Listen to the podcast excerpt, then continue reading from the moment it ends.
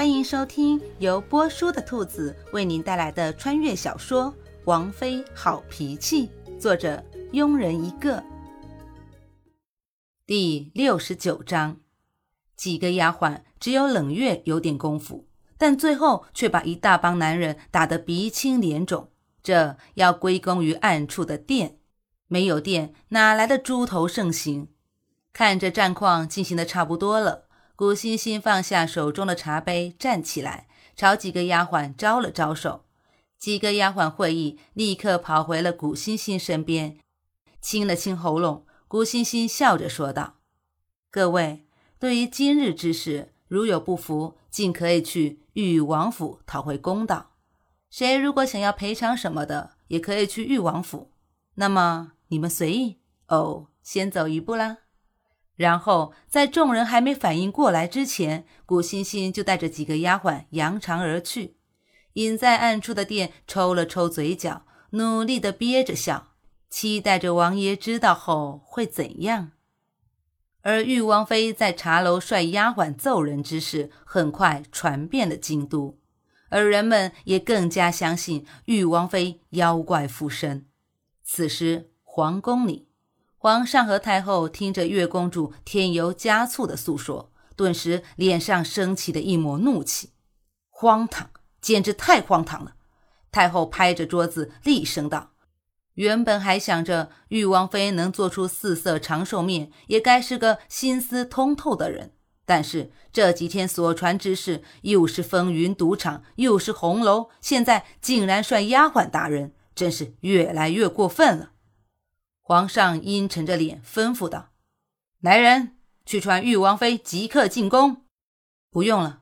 夏侯玉从殿外走了进来，一脸平静地说：“当时自己在兵部处理事情，然后官家慌慌张张的来禀报说，王妃在茶楼把别人给打了。茶楼老板和被打之人齐上王府索要说法，自己可是吃了一惊。”以前王妃时不时的会给自己制造点惊喜，现在是每时每刻在给自己制造惊吓。猜到皇上和太后听到这事后肯定会召王妃进宫，所以处理完府中之事，夏侯玉就往皇宫赶。果不其然，如果自己不是赶得快，恐怕这圣旨已经传到了裕王府了。看到夏侯玉，皇上和太后的怒意减少了一些。玉儿。怎么来啦？玉儿是来向皇祖母和父皇请罪的，是玉儿不好，做了对不起王妃的事情，才让王妃情绪失控。不过也是那些个人在背后议论王妃的不是，王妃为了树立威严，才让丫鬟教训了一下。这事玉儿会处理好的，还请皇祖母和父皇不要插手。夏侯玉一字一句严肃地说。看着皇上和太后脸上渐渐消失的怒气，心里总算松了一口气。只是这口气还没彻底松下来，就因为几个人的到来而气氛再一次变得紧张起来。看着跪在地上的几位大人，还有额头缠着白布的几位公子哥，夏侯玉无语的抚了抚额，心里忍不住的叹了口气：“王妃呀，王妃呀！”你今天可是让本王的心脏一再受到惊吓。其实事情是这样的：从茶楼出来后，古欣欣就带丫鬟们直接去红楼找芙蓉。一般的青楼本是只有到晚上才可以营业，只不过红楼不同，红楼在白天的时候也会营业，只不过没有晚上热闹罢了。芙蓉园，古欣欣在教芙蓉架子鼓。红娘子派人过来说，丞相公子、侯爷之子带着几位大官之子在厢房等着芙蓉去弹琴助兴，而古欣欣自然不会放人。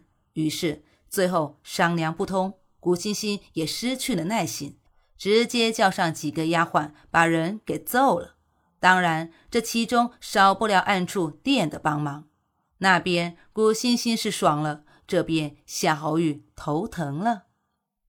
只不过，就算王妃做错了，夏侯玉也只认定自己王妃是对的。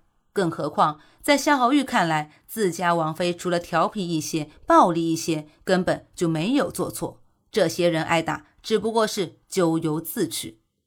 夏侯玉眯着眼睛问道：“几位大人，是说本王的王妃把几位公子打成了这样？”“是，就是玉王妃纵容丫鬟打的。”“对，就是玉王妃不分青红皂白就打我们。”等几位说完，夏侯玉似笑非笑的又问：“那不知本王的王妃在什么地方打的几位公子？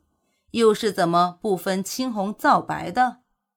是在刚刚还底气很足的嚷着要皇上太后做主的，现在却说不出话来。